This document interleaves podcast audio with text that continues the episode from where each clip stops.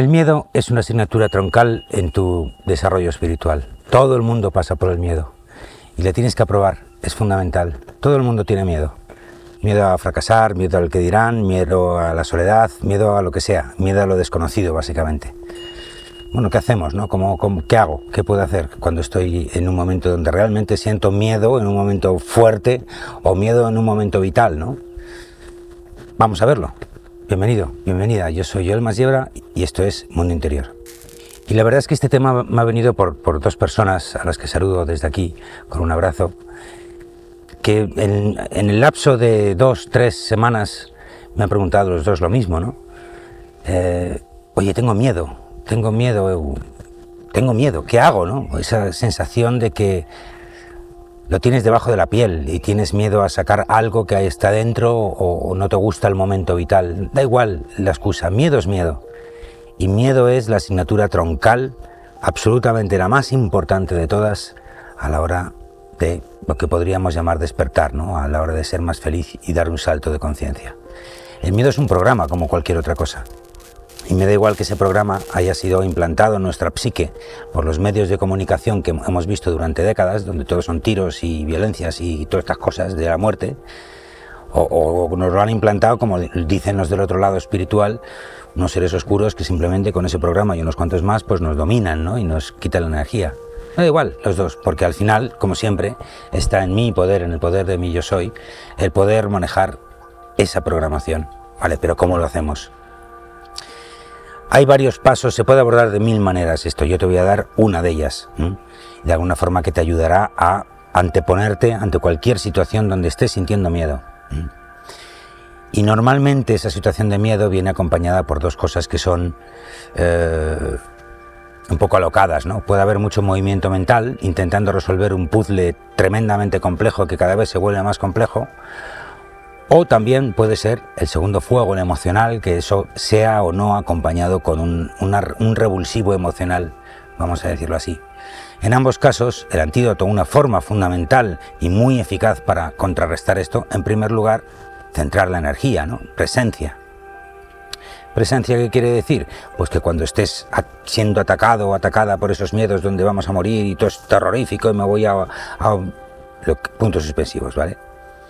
Lo primero es pararte y, esto es importante, contactar con tu entorno inmediato, el que sea, me da igual, mesa de una habitación, el monte, de lo que sea.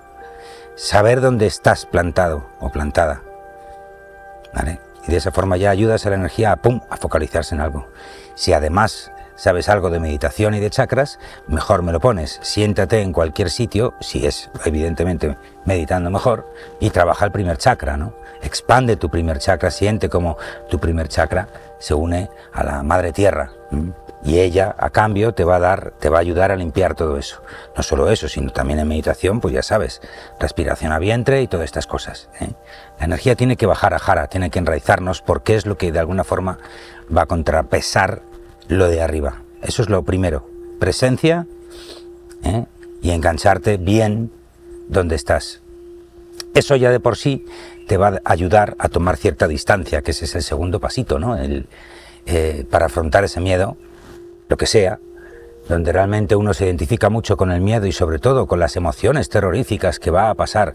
O sea, el miedo además es muy cabrón porque nunca te da buenas noticias, ¿sabes? Siempre está y, y puede ser peor todavía y pobre de mí, o sea, es, es como muy dramático el cuerpo del dolor, ¿no? Y entonces está ahí dándole. Entonces tú necesitas contrarrestarlo con algo que sea sereno, ¿Vale? Y el testigo sereno. Cuando tú te fuerzas a percibir lo que tienes a tu alrededor o incluso te fuerzas a percibir tu cuerpo, ya ese es un acto muy sencillo que puede hacer cualquiera, donde ya, boom, de repente te das cuenta que lo que tienes obviamente es un dolor, ¿vale? provocado por el miedo o tienes lo que sea que tienes en esos momentos en tus emociones, ¿no? Pero ya el segundo pasito es ya encontrar desde ese testigo tu centro interior ya sabes que tu centro interior para mí es la obsesión, la obsesión más absoluta de todo el mundo interior, ¿vale?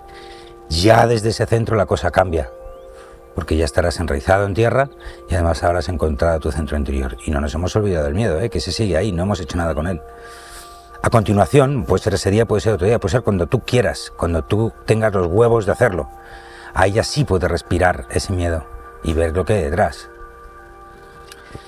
El miedo es un programa muy cachondo y un poco mentirijillas, ¿no? Porque de alguna forma te lanza eh, catastróficos eh, resultados, pero la realidad es que el miedo no puede certificar que ninguno de ellos se vaya a producir, ni mucho menos.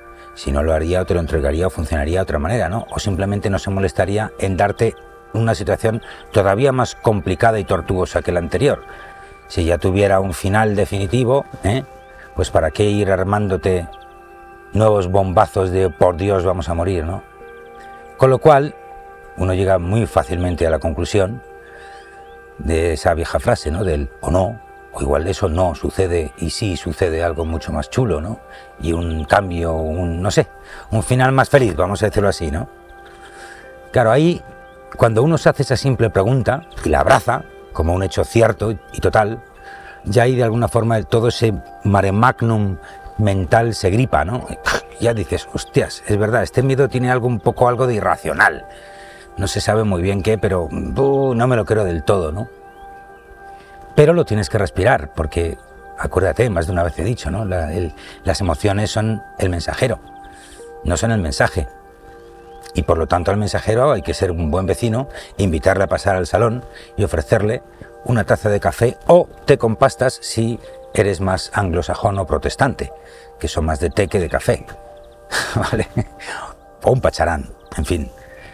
Pero se le atiende, se le hace pasar y dice, a ver, cuéntame, ¿quién eres tú, querido miedo? Y entonces ahí empiezas a respirarlo, pero ya lo respiras de otra manera, ya lo respiras de una manera mucho más serena, mucho más de tú a tú, ¿no? Sin grandes ¡ah! histerias de babas y estas perturbaciones mentales en las que nos metemos muchas veces en un miedo irracional y absurdo, ¿no? E irreal.